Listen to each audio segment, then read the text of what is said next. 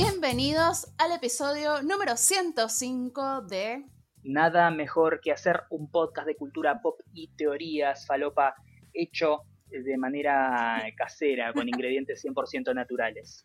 Mira, somos los únicos en, en Argentina, por lo menos, que debemos estar respetando la cuarentena todavía. Sí, somos, somos parte de, de la minoría silenciosa La que se queda en su casa. ¿Cómo? De verdad yo salgo, o sea, cuando me toca salir o, o miro las stories de la gente en Instagram, yo digo, las- los únicos que estamos respetando la cuarentena somos los que estamos en Twitter. Sí, O la gente que está en Twitter no la respeta, pero no dice nada. es muy probable que sea así. dice, ay, sí, mira, el vecino hizo una fiesta, el que estaba haciendo la, la fiesta era él. Claro, Ah, tuiteado desde la casa de mi mejor amigo. Claro, seguramente. Bueno, volvimos. Nosotros vamos, Volvimos. venimos.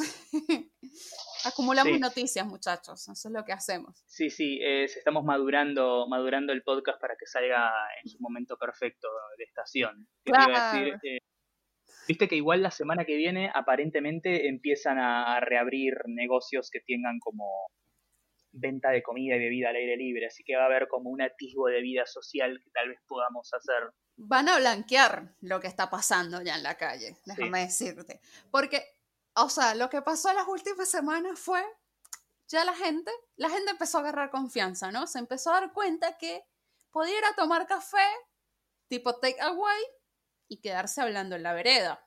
Total. Claro. Total, la multa se la ponen a la, la- la cafetería. Claro, entonces bueno, salió uno, salió el otro y así, entonces los locales se dieron cuenta, bueno, pero si la gente sale y toma café en la vereda, puede hacer otras cosas en la vereda. Empezaron a vender hasta alcohol. Y que, no, ven a buscar tu Negroni, take away. Sí. Termina de abrirlo, o sea, ya está, o sea, listo. Y claro, tú testeas a la gente, porque el problema antes era tipo, bueno, ajá, nosotros podemos abrir, pero ¿quién va a venir? ¿No? Si se supone que la gente se tiene que quedar en su casa. Sí, y al final resulta que la mayor parte de la población de Checoslovaquia quiere... Quiere agarrarse COVID mientras se toma su Negroni en la vereda. No importa, Claro. tranquilo, todo bien. Vamos a estar bien. Yo de verdad que los felicito. Yo ayer dije en Twitter, dije, mira, de verdad me parece buenísimo que abran los negocios gastronómicos, porque bueno, sí es verdad, hay un montón de trabajos, demás, bla, bla, bla. Pero yo de verdad no voy a ir porque, o sea, sea, que se acabe la cuarentena no quiere decir que el virus se fue. Claro, O sea, así que yo de verdad no tengo ganas de ir a hacer una fila a la guardia porque me agarré COVID por tomarme un Negroni en la vereda. Igual, no sé, yo digo esto ahora, pero si dentro de tres días me abrís un cine, yo lo primero que hago es meterme en una bolsa Ziploc hermética y Oh. me voy y me tiro de cabeza. Qué difícil, qué difícil. Bueno, en Estados Unidos ya dieron el ok para que abra, para estrenar Tenet de Nolan, ¿no? Sí, Y entonces vale la pena ir a arries- arriesgarse para ir a ver Tenet. O sea, más vale que la película esté buena. ¿no? sí, sí, sí. Eh, tienes que hay que ver cómo funciona ya el concepto de eh, la sala con distanciamiento social Distanciamiento al social. 30% de capacidad, qué sé yo. Claro. Eh, hay que ver cómo, cómo lo manejan. Porque, por ejemplo, eh, hace poco pasó que un, un periodista de cine que escribía, no sé si para Collider o para eh, Slash Film, que tuiteaba que había una función por el no sé cuánto aniversario de Volver al Futuro, que él había comprado tickets con sus amigos, pero cuando entraba al lugar donde tiene que seleccionar la- las ubicaciones, le aparecía como que toda la sala estaba disponible. Y estaba Mm. como armó un requilombo con eso, pero después Ah. desde las cines le explicaron que no pudieron cambiarlo desde la página, Claro. pero literalmente habían sacado los asientos. Ah, sacaron los asientos, literal. O sea, no, no te podés sentar porque hay un espacio vacío en- Ah. entre las personas. Claro. Ay, qué fuerte. O sea, para mí lo único que, bueno, implica esto que, bueno, que va a ser más jodido ir al cine, o sea, Sí, porque o sea, si se, llena- se va a llenar la sala más rápido, ponele. Sí. Eh, Pero también va a haber menos gente que va a querer ir. Claro, también va a haber menos gente que va a querer ir, ¿no? Para mí los menos, la gente que menos se arriesga son la gente que tiene hijos. Creo que, creo que es la gente que más, que más cuidado tiene. Sí, Creo que el que no tiene hijos como que, bueno, dice, bueno, si me enfermo yo, X. o sea, no hay problema. Pero la es gente, mi culpa, no pasa nada. Sí. La banco. Exacto, pero la gente con hijos creo que es la más, o sea, la más afectada. O sea, las Por eso yo creo que Disney también dijo, saquemos todo para, para Disney Plus y bueno, y si quieren verla ya, ya, que paguen más, porque los papás no van a ir con los nenes al cine. Claro. Eso, eso creo que, que- creo que es así el, el pensamiento, ¿no? Bueno, ¿qué estuviste haciendo, Mariano, estas semanas? Empezamos. ¿Qué estuviste haciendo esta semana? ¿Qué estuve haciendo esta semana? Esta semana estuve viendo algunas que otras películas y series. Eh, me pasa que cuando estoy con estar tanto tiempo acá adentro es como que me achancho y no me pongo a ver tantas cosas como querría. Claro. Y bien pasó esto que, bueno, voy a tener que pasar un montón de tiempo adentro sin, sin actividades, como, bueno, voy a ver tres películas por día, voy a alimentar mi cinefilia. y de golpe era como... ah, Me voy a poner al día con Letterboxd. sí, No. voy a ver voy a ver estas repeticiones de, de clips del programa de Conan O'Brien en los 90 en YouTube.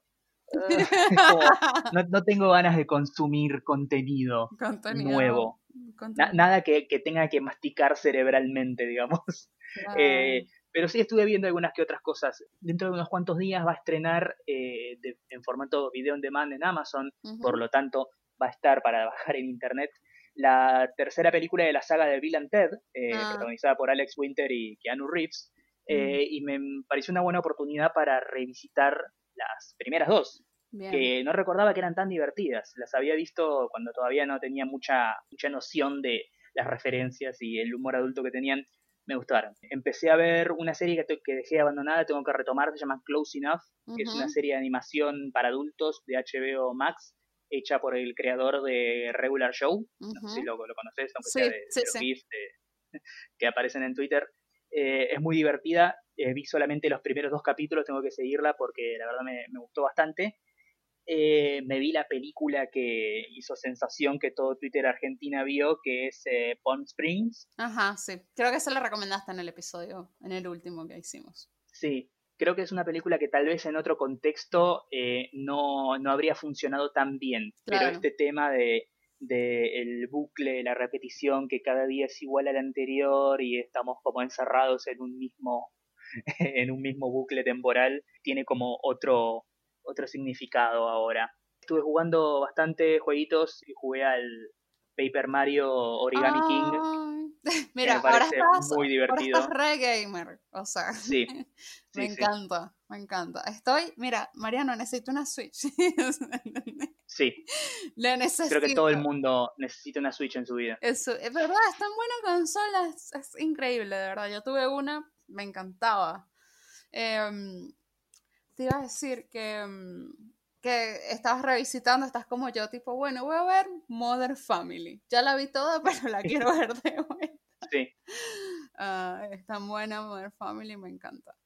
Me gusta mucho Sí. Modern Family. Y me pasa Em, bastante igual, de tipo, a veces digo, sí. lo hago más tarde, la miro después, ¿sabes? Como que pienso que tengo mucho tiempo, ¿no? Para hacer las cosas. claro.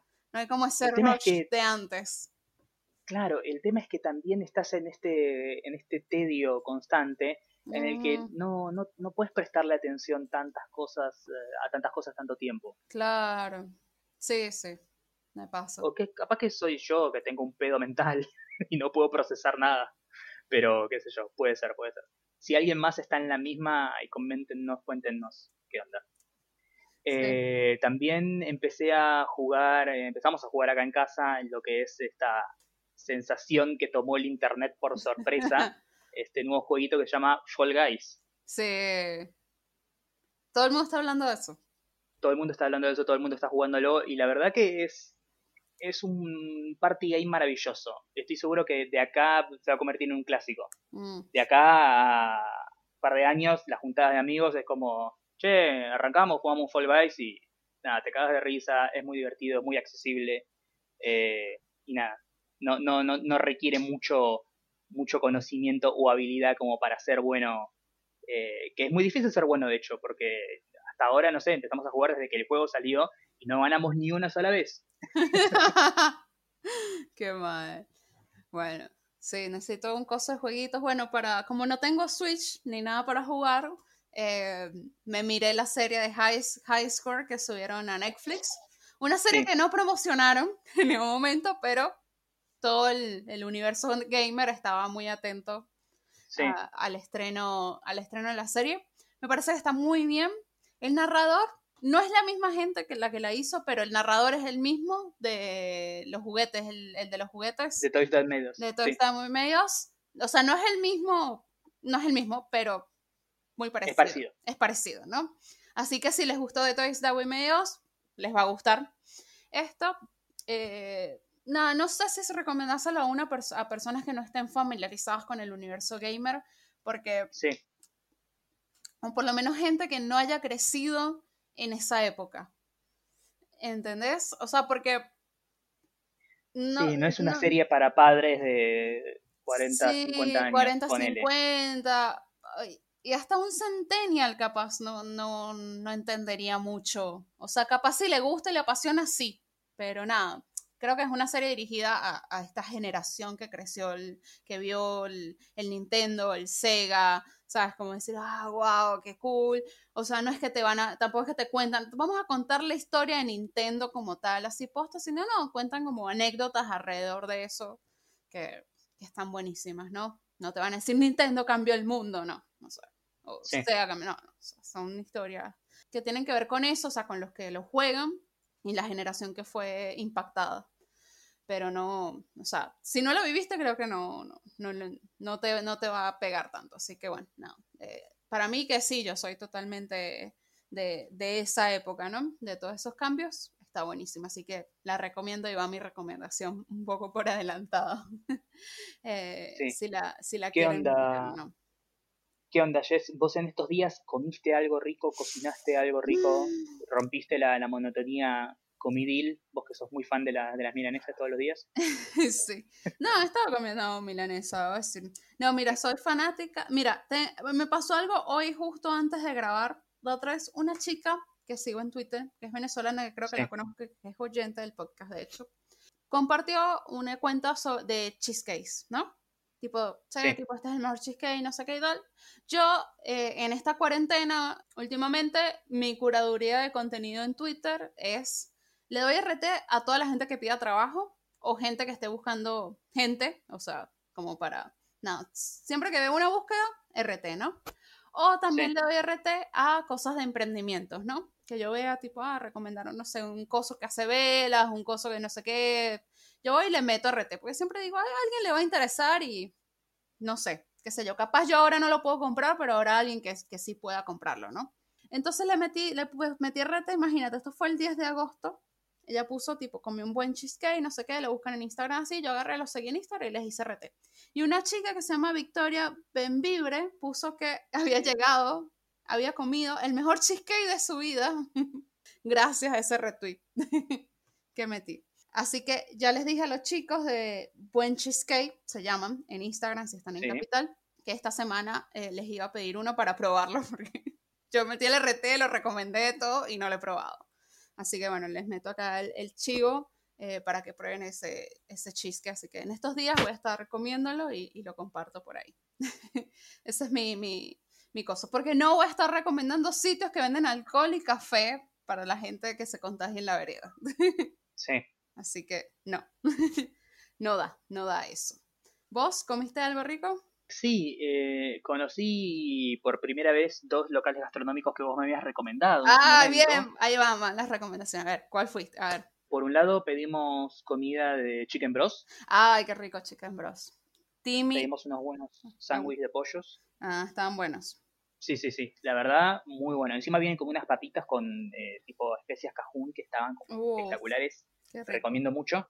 Y por otro lado, eh, pedí los mejores eh, rolls de canela que probé Ah. en mi vida, Ya sé. que cuál. también me habías recomendado. Los cinnamon. Sí. Los de Cinnabar, sí. Cinnabar, perdón. Cinnabar, Cinnabar roll, sí. Ah, el que el chico es venezolano también. ¿Viste que son buenísimos? Son excelentes. Es como masticar una nube hecha de amor. Sí, posta.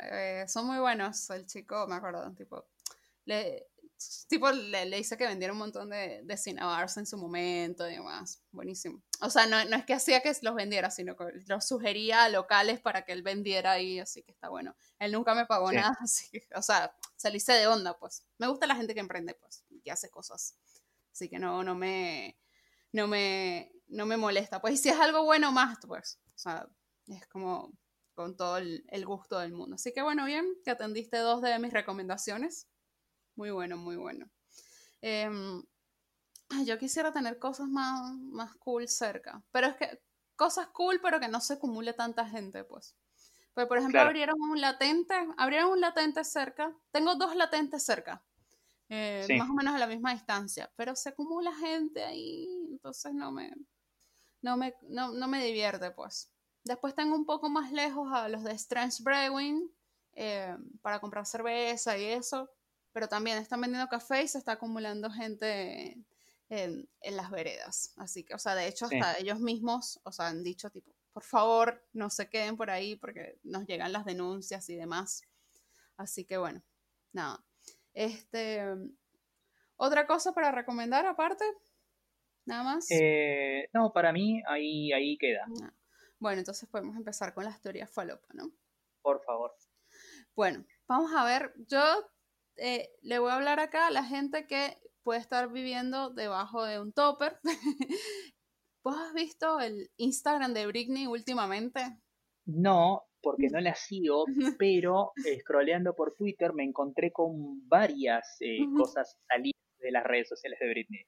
Sí, bueno, resulta ser que la señora hace unas publicaciones bastante extrañas, como con unos bailes o unos desfiles, ¿no? Y la gente, los fans, se empezaron a preocupar, ¿no? Como que, ¿qué está pasando acá, no? Porque sabemos que desde hace mucho tiempo el papá de ella tiene la, como la custodia de, ella, ¿no? Eh, porque ella, bueno, desde el, desde el momento que fue y se rapó la cabeza y tuvo esas crisis nerviosas que tuvo, bueno, ya le querían quitar los hijos y demás, pero aún así ella siguió trabajando, ¿no? O sea, hizo sus giras, vendió, o no sé, tipo, ella, los últimos álbumes de ella tiene tipo no sé cuántos número uno, millones de copias vendidas, tuvo, hizo la residencia en Las Vegas, o sea, laburó la mina, ¿no? Sí. Pero no sale, o sea, la mina no, no sale, o sea, no hace presentaciones públicas, o sea, todos sus las cosas que publica son bastante extrañas, o sea, pareciera que alguien como que la estuviera observando y, le dice, tipo, solamente puedes publicar esto, no puedes hablar, si quieres salir solamente, o sea, como si estuviera presa, como si fuera una esclava, ¿no?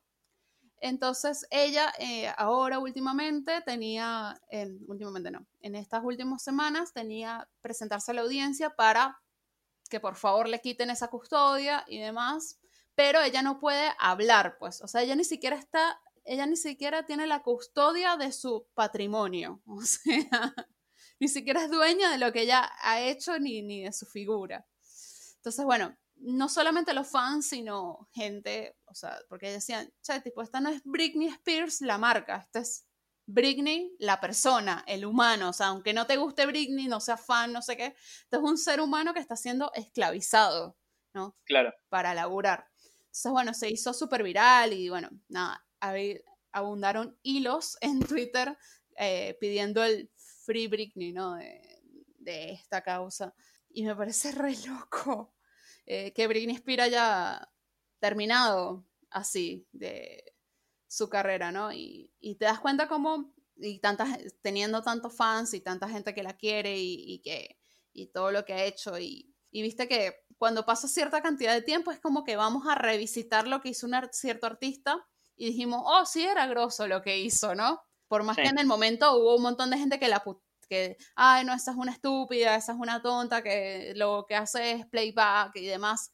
Y bueno, hablando del playback y eso, y de, y de la música, dicen, hay una teoría falopa, ¿no? Que dicen que ella fue obligada que, a cantar como canta. Viste que su tono de, tono de, voz es como si fuera una niña, ¿no?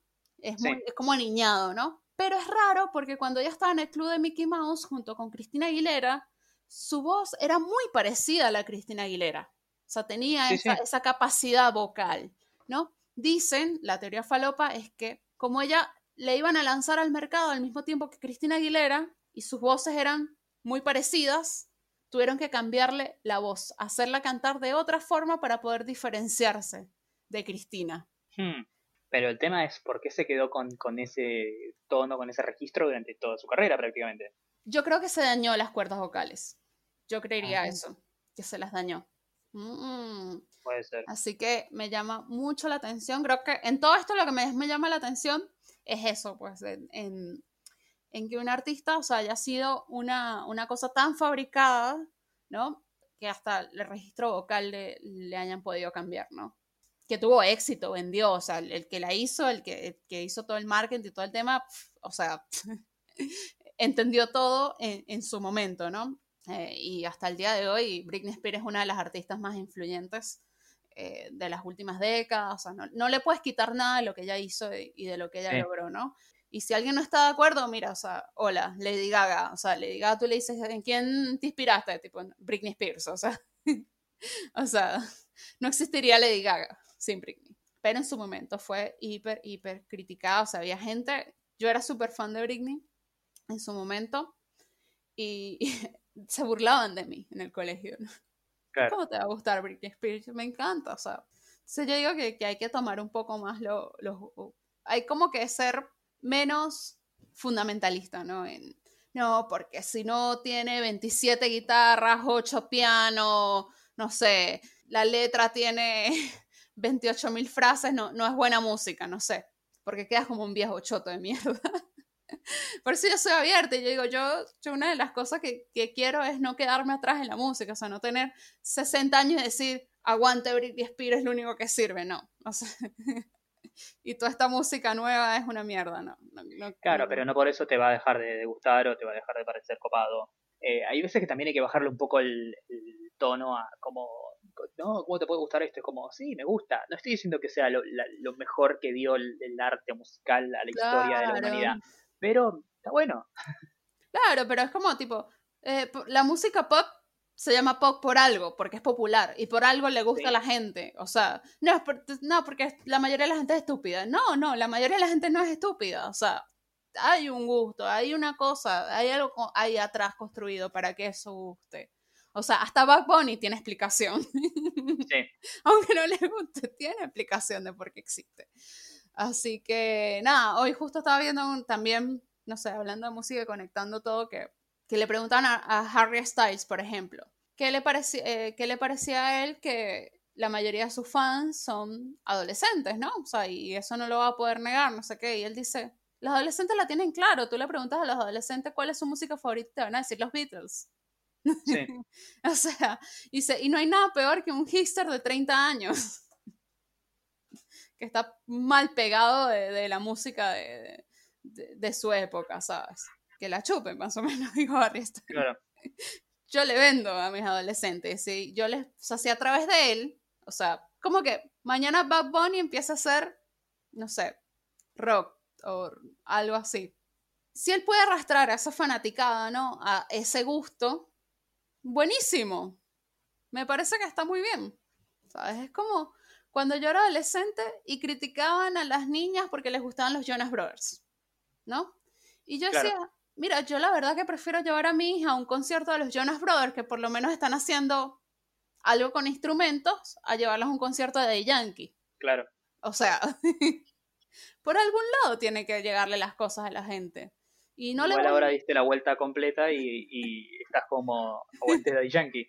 aguante de Sí, pero bueno, porque, o sea, también el reggaetón ha evolucionado y es otra cosa y, demás. Y, hay cosas que banco y hay cosas que no, obviamente. A mí, no, en verdad, el reggaetón viejo todavía no me gusta, o sea, posta. Eh, prefiero, prefiero más Bad Bunny, prefiero más J Balvin, me parece que ellos le dieron una vuelta un poco más sana, o sea, o con más, con un poco más de clase eh, o de cultura que, lo que hacía de Yankee o Don Omar en, su época, ¿no? O sea, le quitaron todo ese aspecto eh, reggaetonero marginal, no sé cómo decirlo, ¿sabes? Y le dieron como algo más fancy, ¿no? Una vuelta más, más fancy de que no tienes que tener un montón de mujeres desnudas, un montón de cadenas de oro, ¿sabes? Como ese concepto a mí me, generaba muchísimo rechazo, ¿no? Ahora, J Balvin te canta la canción de Bob Esponja. ¿sabes? Y me parece lo más. Entonces, bueno, no. No, no es que soy fanática de J Balvin. ah, y es un tipo que medita, que no consume drogas, ¿sabes? tipo, está bueno, divertido. Maluma no sé. Mira, ¿viste, No. el, ¿viste el partido de la Champions? Sí, sí, eh, no sé qué onda con Maluma como persona y como músico, pero definitivamente no, no lo tendría como una luminaria de los pronósticos deportivos. Pero ¿por qué si ganó? eh, eh, ¿cómo se Bayern? Múnich. El Bayern, pero se ganó el Bayern. Él, quería que ganara el Bayern. Claro, Mira, él fue a mufarlo a Neymar. él fue a bufarlo. Mira, eh, fue muy divertido eso. ya, pero él dijo que no tenía nada que ver. Vamos a poner a la gente a tono porque capaz hay gente acá que no mira la Champions. Y- O no sigue a Maluma, a Neymar y no supo qué fue lo que pasó. Tú supiste cuál fue todo el quilombo, ¿no? Sí, eh, tiene que ver con un, un lío de polleras. Sí, sí, un lío de polleras literal. Resulta ser que la que era novia de J Balvin, o sea, J Balvin y Neymar son amigos de toda la vida, son, ¿no? Se conocen. Sí, Eh, bueno, no sé toda la vida, pero no sé si fueron al kinder juntos. Bueno. Y vino, obviamente, Neymar conocía a la que era novia de J Balvin, ¿no? En el momento se la presentó, obviamente, y ahora la novia está con Neymar. Los dos se fueron de vacaciones, en serio, a Hawái. Y vino Maluma y sacó una canción que se llama Hawái. sí. Y que habla más o menos como que me robaste a la novia.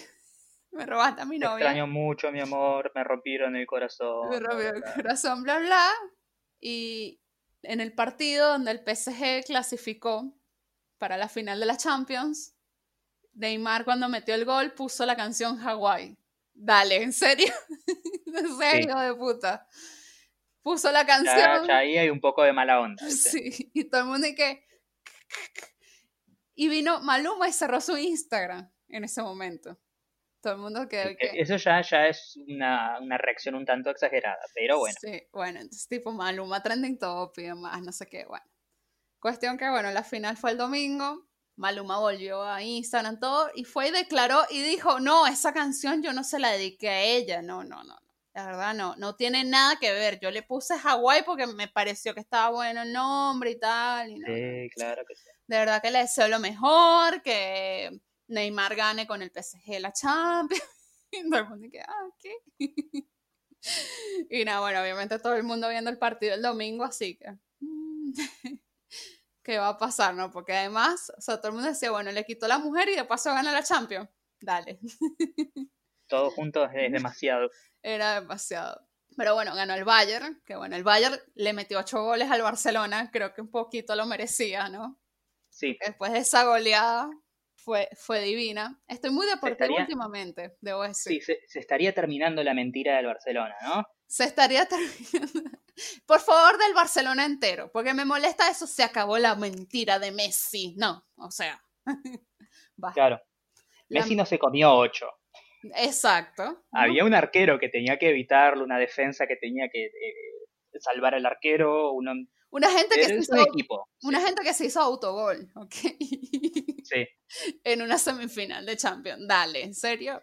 Bueno, igual ahora que por fin, gracias a Dios, ya se termina esa, esa disputa de por qué Messi no rinde igual en el Barcelona que en la selección. Ahora está pasando. Está jugando Claro. como el orto en ambos lugares. En los dos lugares. Bueno, hoy justo Messi anunció, esto lo estamos grabando el miércoles 25 de agosto, Messi se va del Barcelona. Todavía no se sabe a dónde, Rumor. rumor, pero se va. O sea, ya firmó el coso, o sea, ya estaba. Por alguna razón tengo más venezolanos tristes en mi Twitter por eso que argentinos.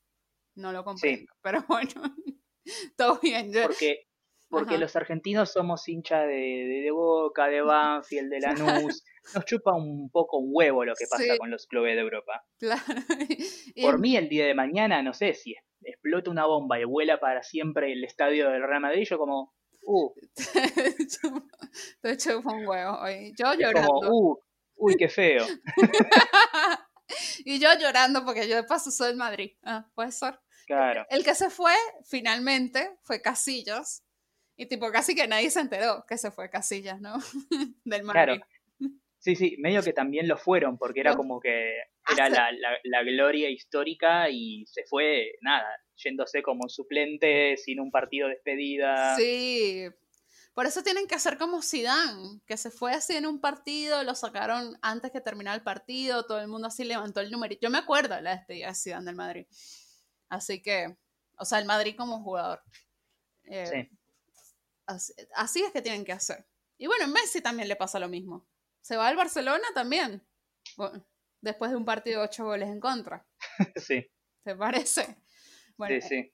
estoy muy deportivo últimamente, Mariano. Estoy mirando la Liga de Béisbol de Estados Unidos. ¿Qué? Sí, Ah, claro, sos venezolana. sí, amo, amo, amo mal. Eh, voy por los Yankees, por favor, como Jerry Seinfeld, ¿ok?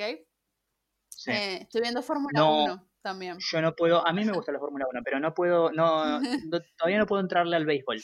No es que tenga ningún rechazo ni nada, sino es como que no lo entiendo. No lo entiendo. No, es cuando lo entiendes, Mariano, ya, tipo, todo se te aclara todo. Tú viste Moneyball igual. Sí, Bueno, ahí está bastante. entendí las finanzas, pero no entendí el juego. No, no, bueno, un día te vas a venir a mi casa y vamos a, y te vamos a, a contar. Por favor. Porque el tema con el béisbol es que es mucha estrategia. Mucha, Claro. mucha. O sea, pero un nivel, o sea, superior. O sea, ni siquiera tienes que saber jugar. Claro, eso me pasa con, con dos deportes estadounidenses, ese y el fútbol americano. Son Ah. dos deportes que no le veo el, el- lo, lo que, el, el interés, Claro, pero es porque no los entiendo. claro. No, una vez que lo entiendes, tipo, empiezas. Bueno, Fórmula 1 también. Estamos mirando. Este domingo hay carrera, así que nada. Y la ¿Cuál es tu, cuál es tu escudería? eh, Ferrari. Obvio, Me van a matar, pero sí, Ferrari. obvio. Eh, bueno, nada. Eh, Hamilton lo está haciendo bien, así que bueno. Este, y NBA a veces algunos. Ayer jugaron los Lakers, por ejemplo, Sí, que ganaron también por casi que hicieron récord. Y está muy bonita, le hicieron, como viste que mm, Kobe Bryant cumplió años el domingo, le Sí. hicieron una camiseta especial que está bellísima. Eh, estuvo bueno el partido. Eh, lo bueno es que volvieron los deportes, son, es muy raro. eh, por ejemplo, en, el- en el de la Champions no lo hicieron, pero que sí, en los de béisbol y Fórmula 1 puedes comprar tu entrada y te ponen un cartón con tu foto. te ponen un cartón con tu foto. Es Sí. buenísimo. Había visto que mm, en las transmisiones de la Liga de Béisbol de Fox Sports Ajá. habían puesto como una especie de sistema para como cuando la cuando están como enfocando el campo de juego, pero se ven un poquito de las gradas que están Sí. vacías, como que hay una especie de programa computarizado que pone como una especie de multitud virtual, Sí. tipo como Ah, no sé, en la escena esa de Bohemian Rhapsody en el estadio, que es como un montón de cabezas y brazos que no ves Claro. bien, pero que te da la ilusión de que hay mucha gente. Claro.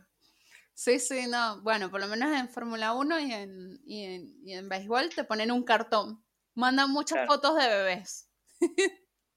Digo, todos los asientos, bebés. Ah, perros también he visto, perros. Mandan la foto del perro. No sé.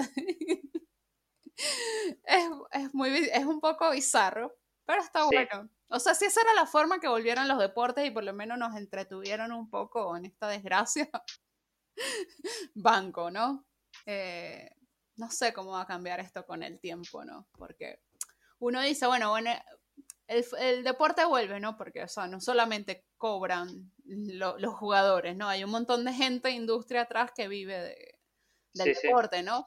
Pero aún así, o sea, hay un montón de gente que también vive del público ese deporte. O sea, el que vende Claro, porque- choripanes no, no está Sí, eso. no, nada, exacto. El que te pica el ticket, ¿sabes? El que te corta el ticket tampoco, o Sí, sea, sí, sí. hay un montón de gente que, que no está haciendo plata.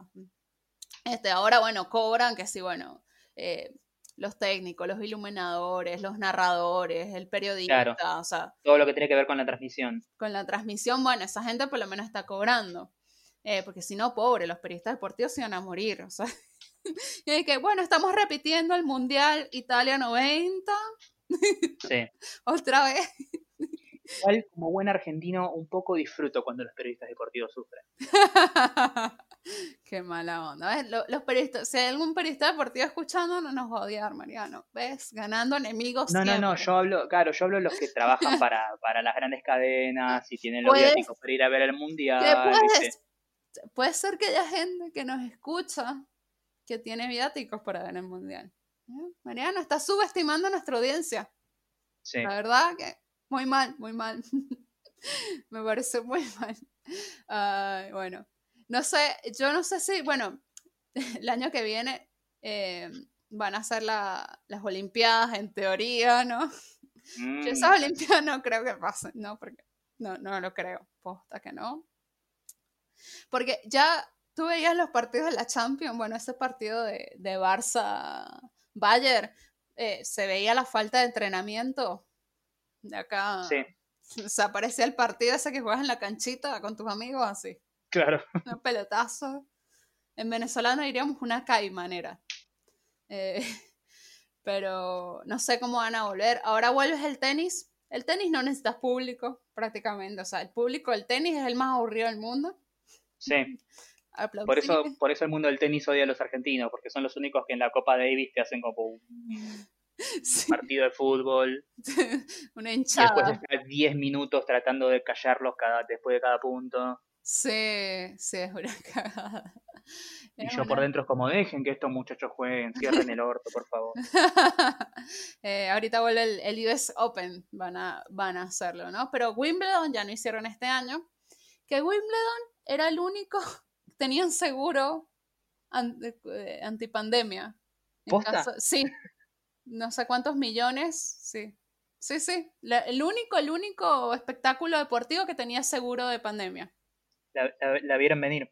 Sí, sí, ese, ese, el abogado de estar, el que firmó, o sea, el, el de la aseguradora que dijo, sí, sí, ponele seguro antipandemia, no importa, eso no va a pasar nunca, bueno, ¿sabes? Claro. Una patada en el orto, lo metieron. Pobrecito. Lo triste de esto es que, por ejemplo, eh, ay, ¿cómo es que se llama? Ah, el tenista. El- Federer, Nadal, Federer, Djokovic. Federer. Está Sí. bastante grande, ¿no? Sí, Entonces él nunca sabe cuándo va a ser su última, despe- su despedida, ¿no? claro. Entonces no sabemos si el próximo año va a estar habilitado para, para jugar y eso. Pero bueno, nada. Bueno, en fin, dejemos los deportes. Vamos a hablar de cine y series, por favor. Por favor. Eh, vamos a hablar del evento del fin de semana, obviamente. Hay mucha gente que debe pensar que nosotros somos Marvelitas en este, en este podcast. Eh, o sea, Marvelitas tipo, no, Sí, no lo somos, ¿no? O sea, nos gusta DC también, bastante. claro. O sea, El hecho de que digamos que, no sé, un par de películas de estas son una cagada, no significa que directamente odiemos para siempre los personajes en todas sus versiones y en distintos medios de toda la historia. jamás, never, never, ever. Eh, bueno, este, este fin de semana fue el DC Fandom, ¿no? Así Sí. se llamaba, ¿no? Eh, Un era- evento que, sí. eh, que se promocionó con mucha pompa y debo decir que estaba, estuvo bastante a la altura de lo que se esperaba. eh, sí, estuvo muy, muy a la altura, estuvo muy bueno. Eh, ya- Ojalá sí, esto sea, sea como el nuevo estándar de el tipo de eh, como evento online sobre cine y series, si es que se sigue haciendo esto en el futuro, que muy probablemente se haga, pero no sabemos. Ojalá este sea como el, el estándar, la base. No puede ser peor que el DC Fandom, porque el DC Fandom estuvo muy bueno. sí, estuvo, estuvo realmente bueno, los anuncios estuvieron buenos, esperemos que de verdad las películas estén a la altura, ¿no? Porque bueno, ya Sí, tenemos experiencia, ¿no? En hypear películas que después fueron una cagada. sí, Sentirte como estúpido. claro. Espero que no, de Pero verdad. nosotros tenemos buen gusto. Claro. Exacto, porque somos Nosotros ya vemos. Ah, la dirigió tal. Eh, no sé. No sé si, no sé si vale la pena.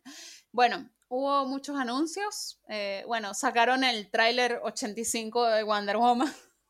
Porque ni Sí. modo, no han estrenado, así que tuvieron que decir, hay que hacer Sí. otro tráiler. Sí, lo que tiene es que ese panel, más que nada, lo que se esperaba era un nuevo tráiler, pero como ya había un tráiler de Wonder Woman 84, es como que, a pesar de que es una cosa que tenemos las re ganas de ver, obviamente, es como que la, la, la emoción quedó chiquita con respecto a todo lo otro que era nuevo e interesante y genial. Algo nunca antes visto. Sí, sí, sí, lo hicieron. Bueno, está Kristen Wiig, salió ahí. Sí. Eh, como Cheetah. Cheetah. Sí, Eh, es discutible el CGI. es mejor que el de Cats. Yo vi gente opinando lo contrario, no lo sé. Está, está bien traqueada la cara y el pelo. El pelo, ah, bueno. No, no tiene manos humanas que se olvidaron de, de tapar con pelo. Claro. Eh, nada, le tengo muchas ganas a Wonder Woman, de verdad. O sea, una película que ya debimos haber visto. Creo que eso es lo que me da tristeza, ¿no? Es una película que debimos haber visto hace dos meses Sí, y, y no ha podido ser. Así que, nada, esperemos esté buena. Después anunciaron, no me voy a meter en la parte de videojuegos porque si no vamos a estar acá todo el día, ¿no? Y igual si querés yo, yo puedo comentarlo porque de verdad los anuncios que hubo estuvieron muy buenos. Bueno, comentalos. Eh, por un lado, estrenaron el tráiler de un juego que nadie esperaba eh, de Warner Bros. Montreal, el estudio, se llama Gotham Knights. Es como una especie de continuación no oficial del juego eh, Batman Arkham Knight, en el que básicamente lo que pasa, el juego arranca con el final del juego anterior, en el que Batman básicamente muere, hace explotar la, la baticueva y él desaparece del mapa y queda en manos de los cuatro integrantes de lo que sería la Bat Familia, llevar como la ley y el orden a, Gotham, donde obviamente todos los villanos vieron como, che, Batman está muerto, esta es la nuestra. Y es un juego, es como una especie de juego que obviamente se puede jugar de a uno, pero la gracia es hacerlo como en modo cooperativo multijugador, donde tenés eh, para jugar con Nightwing, Robin, Batichica y Red Hood, que son los cuatro discípulos de Batman. Va a mm. estar muy bueno por lo menos en la demo que se mostró, eh, se nota que es un producto que está bastante pulido para, para eso. Y otra cosa que se anunció, que eso todavía no hubo gameplay, fue solamente como una especie de tráiler pre, prearmado, es un juego de Rocksteady, la empresa que hizo la saga de juegos de, Arkham, de, de, Batman, que está muy buena, que es básicamente una especie de juego también en cooperativo multijugador donde sos el Suicide Squad y tenés la misión de matar a la Justice League cosa que es prácticamente imposible, pero ese es el desafío del juego. Ah, está bueno. Eso es, eso es todo lo que salió con ah, respecto a videojuegos. Ah, bueno. Bien, bien que además, bueno, que, están cubriendo todos, todos esos lados, tipo videojuegos, eh, series, em, eh, series, películas, todo sí, eso. Bueno, sí además en el, en el apartado de videojuegos es un lugar donde siempre eh, DC estuvo como a años luz de distancia de, de Marvel. Sí, sí. Siempre sacando mayor cantidad de productos y en la mayoría de los casos siempre muy bien logrados. Claro, exacto. Bueno, después salió lo de Flash, ¿no? Eh, sí, el anuncio, todavía sin, sin tráiler porque obviamente no ah. pudieron grabar nada. Claro.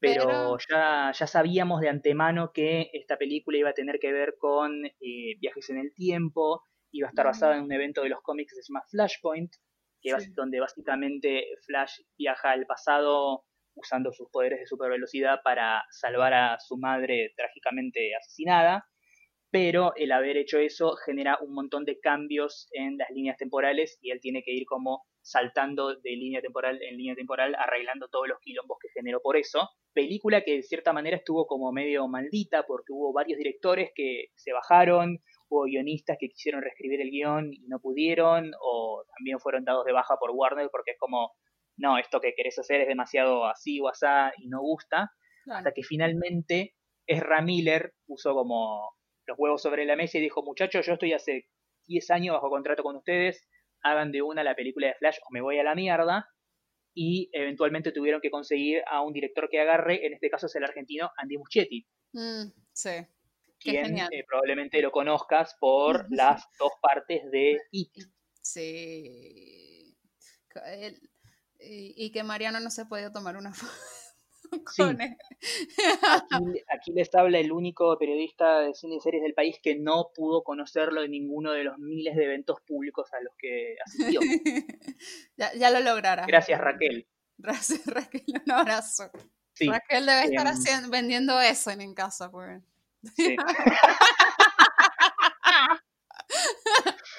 Ay, eh, bueno. ¿Qué te iba a decir? Sí, y bueno, también habían anunciado que al jugar con líneas temporales y distintos eh, universos, este juego, este juego, perdón, esta película, em, va a haber, por ejemplo, incorporaciones de personajes que estaban como por fuera de la continuidad normal de, de las películas de DC. Por ejemplo, se confirmó que va a volver Michael Keaton como Batman. Mm, sí, genial. De hecho, en el primer eh, arte conceptual que muestran de Flash con su nuevo traje y demás, detrás de él, en las sombras, está parado el eh, Batman de Michael Keaton, con la, el viejo traje de la película de Tim Burton. Ya va, en serio, yo no había flashado eso. O sea, esa parte me la perdí. Ahora que me estoy dando cuenta. No había claro, si buscas, claro, si buscas esa imagen y la agrandás, te das cuenta que ah. el, traje es el del Batman de la película de Tim Burton. Ok. No, esa no la sabía, posta que no la sabía. Yo había entendido. ¿Y Ben Affleck en cuál vuelve? Aparentemente Ben Affleck también va a formar parte de esta película, eh, seguramente como, eh, de hecho, eh, Muchetti contó que el nuevo traje de Flash se lo hizo Bruce Wayne. Probablemente Ah, muestren como a Flash todavía formando parte de este universo normal que quedó de las últimas películas claro. y después cuando caga todas las timelines es que empiezan a aparecer personajes de otros universos o de otras líneas Ah, temporales. Entendí, entendí. Ah, ves, yo no había, no había esa parte en Twitter. ¿Ves? Estos periodistas que yo sigo Sí, no me informaron como debía ser. es porque vos sos, porque vos sos de Marvel, Jess, no, Sí. no seguís a nadie que, que publique estas cosas. Sí, sí, soy Marvelita, entonces no me, no me, Porque a nosotros nos paga Disney. no paga dinero. Llegando. Bueno, buenísimo. Ok, le tengo ganas a The Flash. Pero ¿sabes a cuál le tengo más ganas? ¿Cuál? Obviamente a The Suicide Squad. Sí. Me encantó el panel de Suicide Squad, me encantó lo mucho que James Gunn se... De hecho, cuando él habla del proyecto, te das cuenta que él de verdad disfrutó hacer la película, se cagó de risa, se divirtió haciendo la película. Básicamente le dieron como control total en ese adelanto de, del detrás de escena de la película, te muestran como los personajes que van a estar y los nuevos trajes y demás. Y me encanta como en todos momentos siempre hacían como énfasis en James Gunn es el mejor director que podría haber para hacer esta película. No hay nadie más que pueda hacer una película del Suicide Squad. De hecho, probablemente no hay ninguna otra película del Suicide Squad. Vamos a fingir demencia y hacer de cuenta que la anterior no existió nunca. Sí, sí, sí. No, de verdad que, que me encantó. O sea, me da miedo, obviamente. Yo soy una persona que hipió un montón la. Hypeó. Sí, Eh, que hypeó un montón la, la película anterior y salió obviamente con las tablas en la cabeza, ¿no? Digamos todo. Porque yo soy muy fan de los villanos de, de, de Batman. O sea, los amo Sí. con locura, o sea, desde siempre.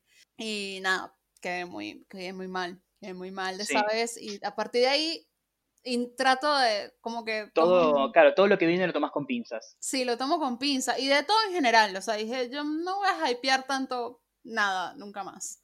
Sí, Eh, pero bueno, nada, además, bueno, es James Gunn, lo amamos, lo adoramos, Sí. o sea, es, es genial. Como es, está Taika Waititi también en la película, sí, eh, está Peter Capaldi, está Peter Capaldi, sí.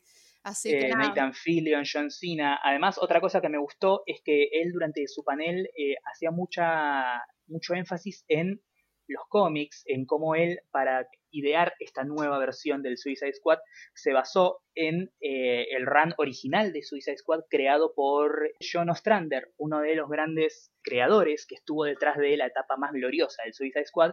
De hecho, él dice que esta nueva película suya es como una especie de secuela de los cómics de John Ostrander, donde el Suicide Squad era más como una especie de grupo de tareas para el ejército que hacía operaciones encubiertas que eran demasiado, demasiado sucias para que el, ejército norteamericano forme parte.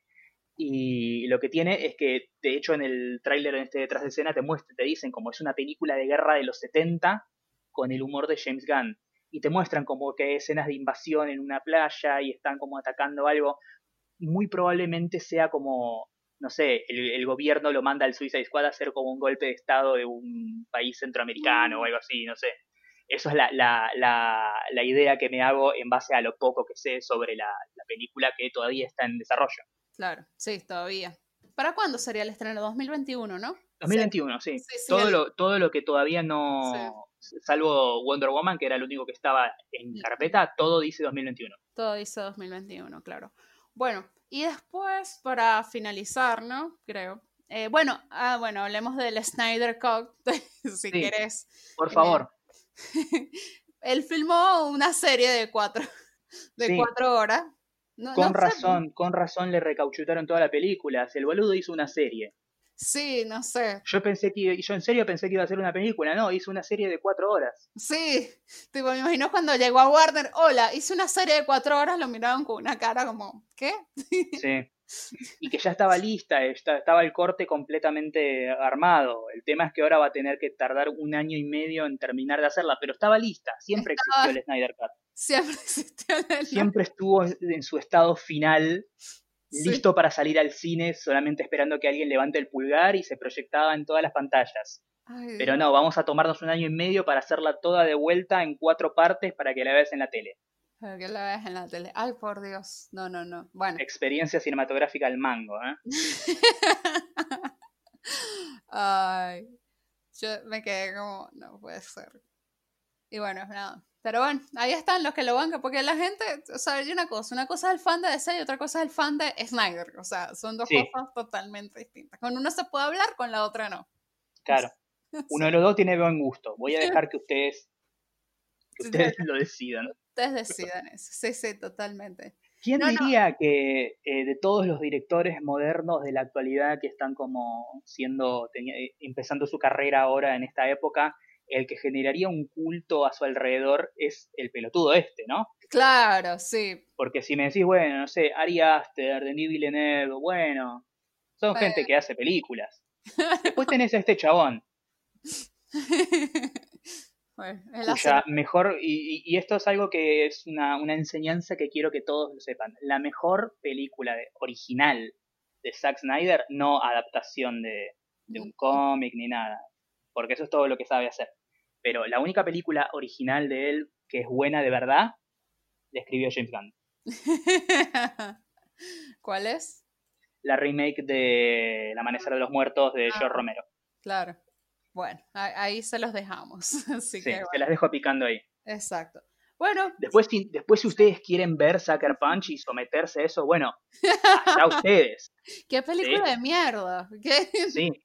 También hizo la otra, la de, la de los buitos, ¿te acordás? Ah, sí, sí, me acuerdo. Gahul, la leyenda de los guardianes. Ay. El hombre que hace películas para adultos. No sé si viste ese tweet suyo. Sí, sí, para. Es como hace películas para adultos. ¿Vos, ¿A vos te gustaban los dibujitos? Bueno, esto es para adultos. Dios. Imagínate ser Zack Snyder y bajarle el precio a la animación teniendo películas tan buenas como, no sé, Spider-Man Into the Spider-Verse, Sí. Ay, ganó un puto Oscar. Ay, Dios mío. Pero bueno, espero no salga ningún ninguno del culto de Zack Snyder, ¿ok?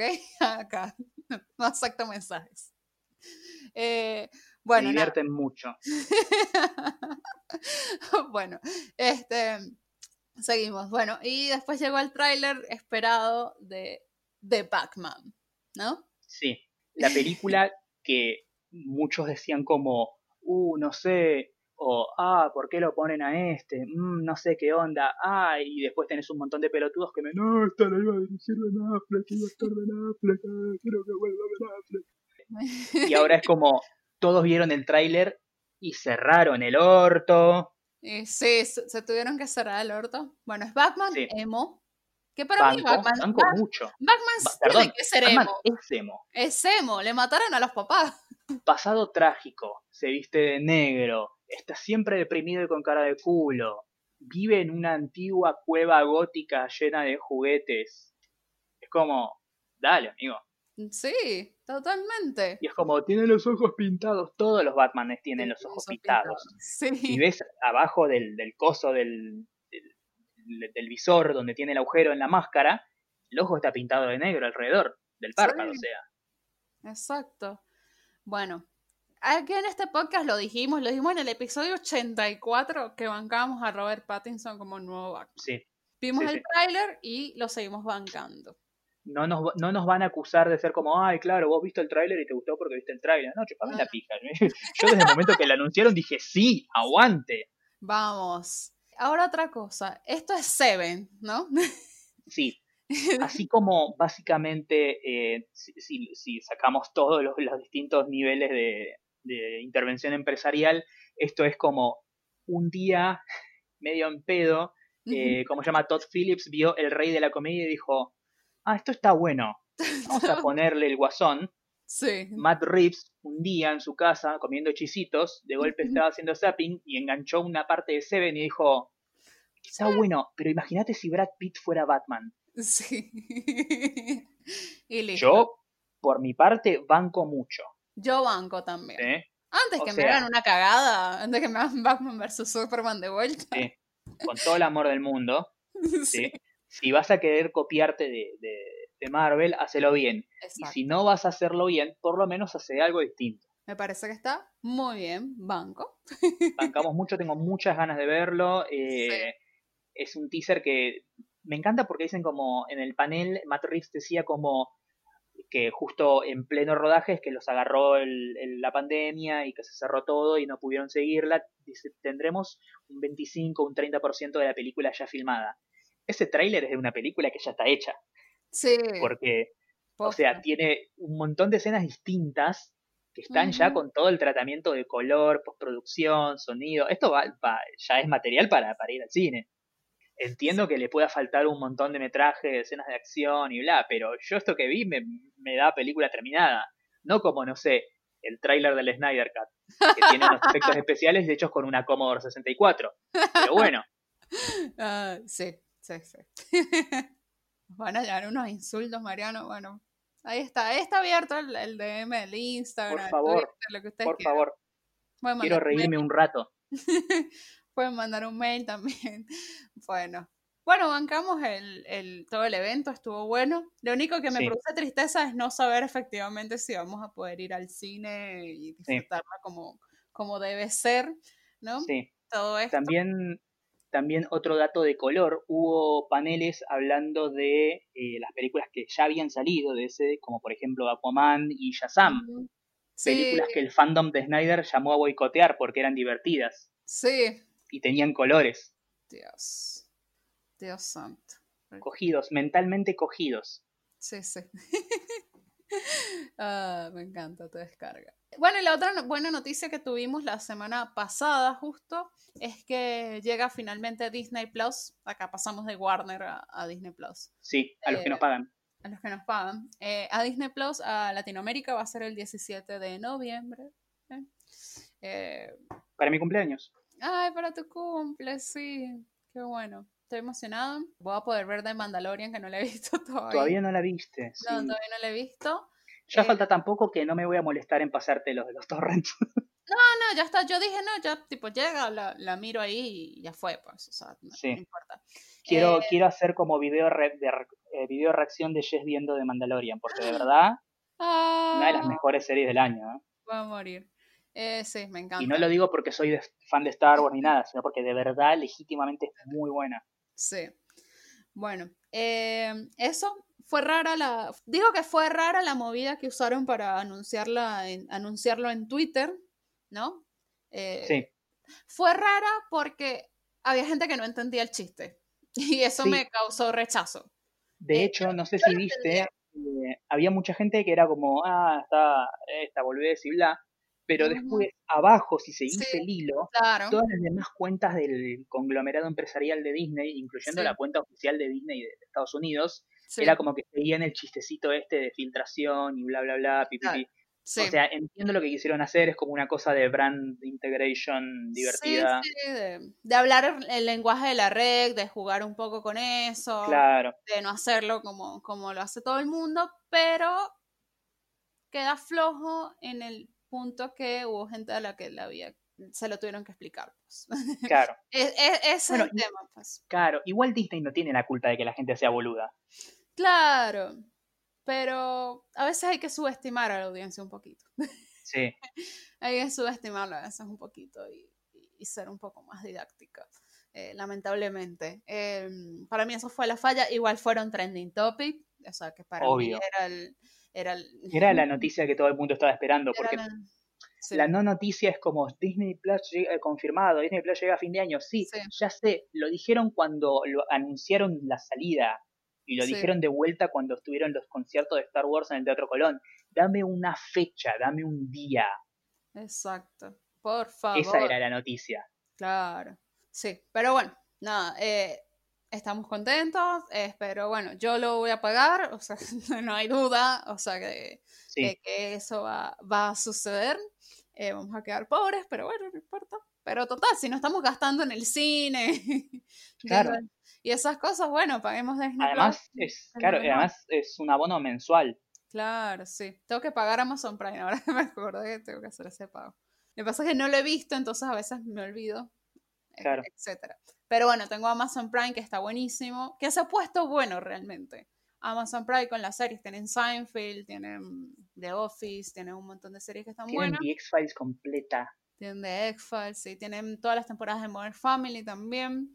Así que está buenísima. Tienen The Good Doctor, si les gusta The Good Doctor, como mi mamá que le encanta The Good Doctor, entonces ella fue Sí. feliz en Amazon por eso. Tengo muchas ganas de ver esa serie eh, Tales from the Loop, que todo el mundo dice que es buenísima. Ah, no la he visto. ¿Qué, ¿De qué trata?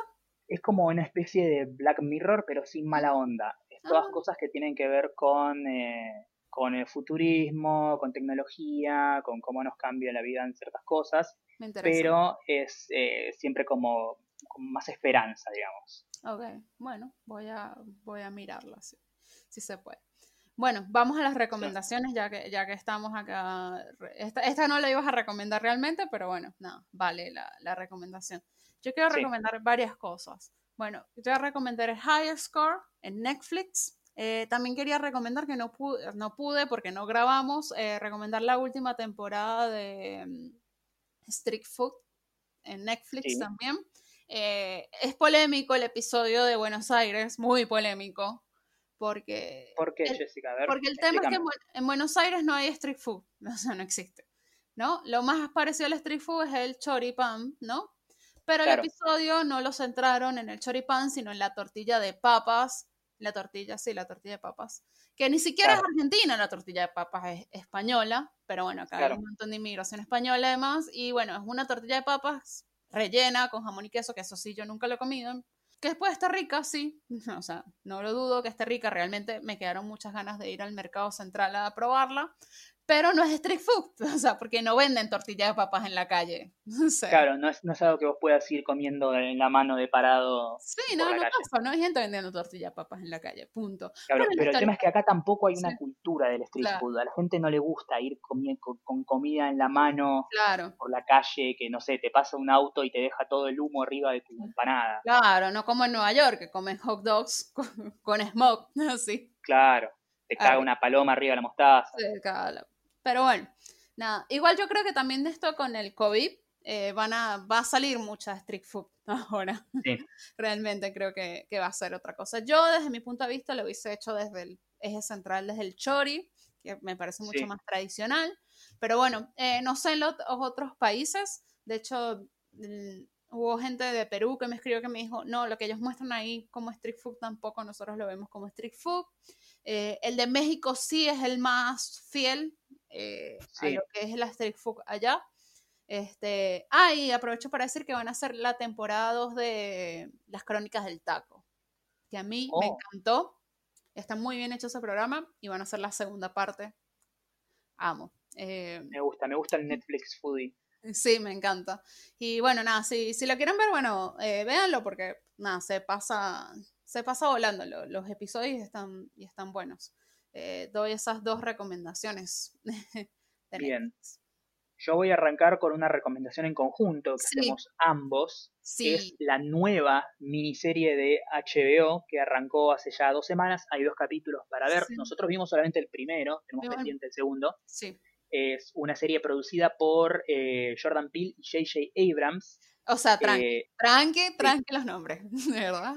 que adapta un, un libro, se llama. Lovecraft Country. Sí, Es una serie de terror slash ciencia ficción seteada en Estados Unidos durante la época de la segregación racial. Está muy buena. eh, no conozco al, al chabón, al protagonista, sí al otro, a Courtney B. Vance, el que hace del padre, el tío, no me Sí. acuerdo, que ese estuvo en eh, American Crime Story, sí. eh, la de OJ. Ujú. Y Ah, sí, también... sí, sí, sí, lo amo. Cuando lo vi dije, él es Crocker, porque justo, justo hace tres semanas, dos, tres semanas volví a ver completa la, la serie de O.J. Simpson. Sí. También eh, la, la chica, la protagonista es Journey Smollett. Ella estuvo en eh, Birds of Prey, la película de Sí. Harley Quinn, haciendo sí. de Black Canary. Banco mucho. Primero porque es una serie de terror y es como siempre digo, el terror es uno de los mejores géneros para abordar temáticas social o políticamente interesantes porque dentro de una fábula de género te meten como otros temas, ya lo, lo- ese camino que cimentó eh, Mary Shelley con Frankenstein o Romero con El Amanecer eh, de los Muertos, La Noche de los Muertos Vivientes, ahora lo utilizan para contar esta historia sobre la América profunda de los años 40 o 50, si no me equivoco.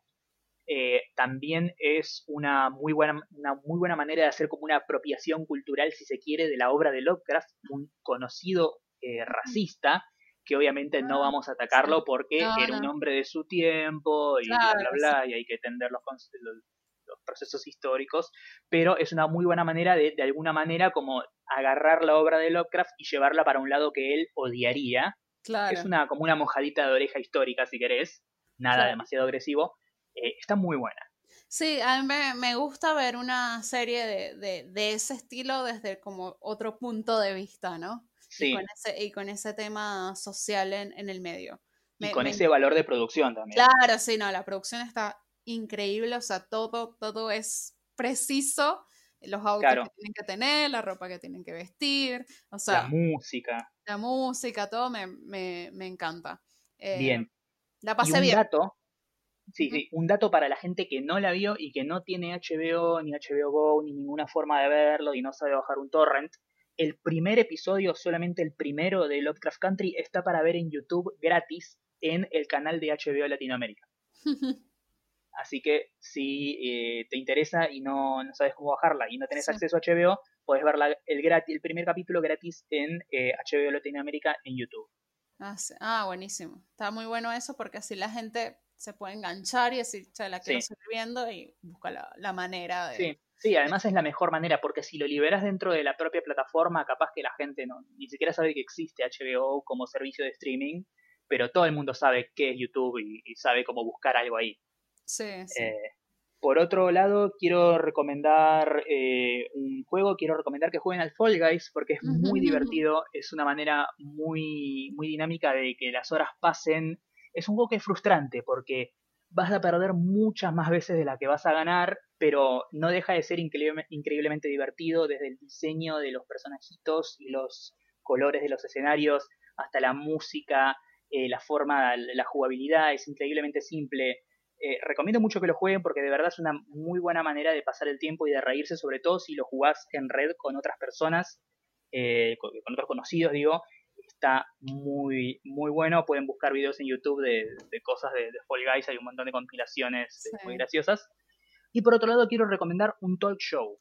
No voy a recomendar, no sé, el de Conan o el de Seth Meyers o el de Colbert, porque todo el mundo conocemos esos. Claro, todos conocemos eso, sabemos de, qué la va y dónde la podemos ver. Pero este es un talk show nuevo que nació durante eh, el aislamiento social por la cuarentena y el COVID.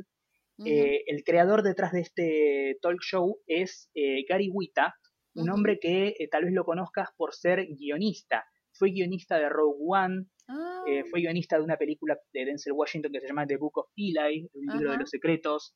Es un chabón que, que laburó durante mucho tiempo en el cine, pero también que está muy vinculado con el mundo de los videojuegos. Fue ah. el editor en jefe de una revista de videojuegos de Estados Unidos que se llama PC Gamer durante muchos años. Eh, es una persona de, Hollywood que eh, tuvo mucho, mucho que ver con el mundo de los videojuegos y que decidió hacer un talk show dentro de un videojuego. ¿Cómo mm. funciona esto?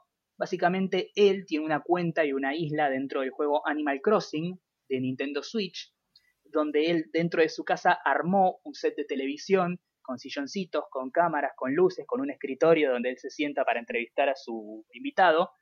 Y básicamente lo que hace es hablar con famosos que tienen, que juegan también al Animal Crossing, y los invita a que pasen a, a su isla y sus personajitos interactúan mientras ellos hablan por videollamada. Está muy bueno. Es muy divertido, tuvo invitados grosos, estuvieron desde El Wood, Dani Trejo, ah, Selena Gómez hizo, estrenó a nivel mundial una canción nueva que hizo durante la, cuarentena ahí. Es de verdad muy... Sí, muy Selena Gómez no canta. Selena Gómez tiene que retirarse Perdón, se fue todos los fans de Selena Gómez. Y ya le salen mejor otras cosas. Cocinar, ahora está cocinando, por ejemplo, ¿ves? Sí, eh, está haciendo un show para HBO. Para, HBO, sí. sí, estuvo también eh, Dylan Sprouse, estuvo ah. eh, Laura Bailey y Ashley Johnson, que son actrices de voz de videojuegos muy famosos. Estuvo Sting cantando en vivo y siendo entrevistado. Eh, la verdad, eh, banco muchísimo esto, es muy divertido de ver, eh, está en YouTube, lo pueden buscar en su canal de YouTube, que se llama Gary y si no buscan solamente Animal Talking, donde pueden encontrar los programas completos o los segmentos de los distintos invitados. Mm. banco mucho esta idea, esta idea súper creativa de cómo voy a construir un set de televisión dentro de mi jueguito e invitar a gente para entrevistarlas dentro del juego. Está, está, está, muy bueno. La verdad, me, lo banco mucho, lo descubrí hace muy poco y ya me vi todos los, todos los episodios que tienen. Buenísimo. Me encanta, me encanta. Muy buenas recomendaciones hicimos esta semana y grabamos bastante. Así que toca episodio poquito más de una hora creo que va a quedar. extra large. Así que bueno. Para, para justificar la espera, ¿no? Sí, para justificar la espera. Por favor. Tenemos pendiente hacerlo de Twitch. Lo que pasa es que primero necesitamos 50 seguidores en Twitch. Así que si nos están escuchando, porfa, ábranse una cuenta en Twitch y nos siguen en, en M4 Podcast en Twitch. Así podemos eh, hacer las transmisiones de Twitch, a ver si nos animamos. Y, y hacemos. Vamos a hacer como un episodio de podcast, pero con un chat en vivo donde la gente puede venir y charlar con nosotros y preguntarnos cosas o lo que sea. Claro, y vamos poniendo las cosas que vamos googleando, cosas demás. Hagamos algo divertido. Vamos a ver cuándo, cuándo lo podemos hacer. Así que bueno, nada, mientras tanto les, les vamos dejando episodios por acá. Este, Bueno, eh, por otro lado, bueno, ya saben dónde nos pueden seguir, es arroba nm4 podcast, tanto en Twitter como en Instagram, y bueno, Twitch también. Sí. Eh, eh, también nos pueden encontrar en distintas plataformas para escucharnos, Audioboom, Spotify, Apple Podcast, Google Podcast y un largo etcétera. Etcétera, etcétera. También pueden colaborar con nosotros a través de la app Cafecito, pueden donarnos un café virtual para que nosotros sigamos haciendo este maravilloso podcast, este maravilloso contenido, también a través de Patreon y eh, nada, también pueden simplemente escribirnos eh, por Instagram y Twitter y decir, che, me encantó el episodio, o che, me encantó esta recomendación. Y también a nosotros nos parece como un... un Mimo al alma. exactamente, eso es lo que quería decir. Mimo al alma. Y bueno, nos pueden seguir, a mí me pueden seguir como arroba la Dolce tanto en Twitter como en Instagram, y a Mariano como arroba Marian Patruco, también tanto en Twitter como en Instagram. Así es. Dije todo. Así que bueno, ahí pueden ver, o sea, a veces no estamos haciendo el podcast, pero, o sea, nosotros seguimos activos por ahí, claro. tuiteando y compartiendo cosas. Claro, mencionando cosas que después nos vamos a explayar acá. Claro, a veces tipo, no sacamos podcast, pero tipo, nos pueden escribir o ver qué estamos mirando. O sea, yo siempre comparto, che, estuve mirando esto, estuve viendo esto. Este, no, así que pueden ir por allá. Así que bueno, muchas gracias. Este fue el episodio 105. 105 de Nada Mejor que Hacer, un podcast de cultura pop y teorías falopa que siempre está listo para ser escuchado. Así es. Bueno, nos escuchamos. La próxima. Adiós. Tchau!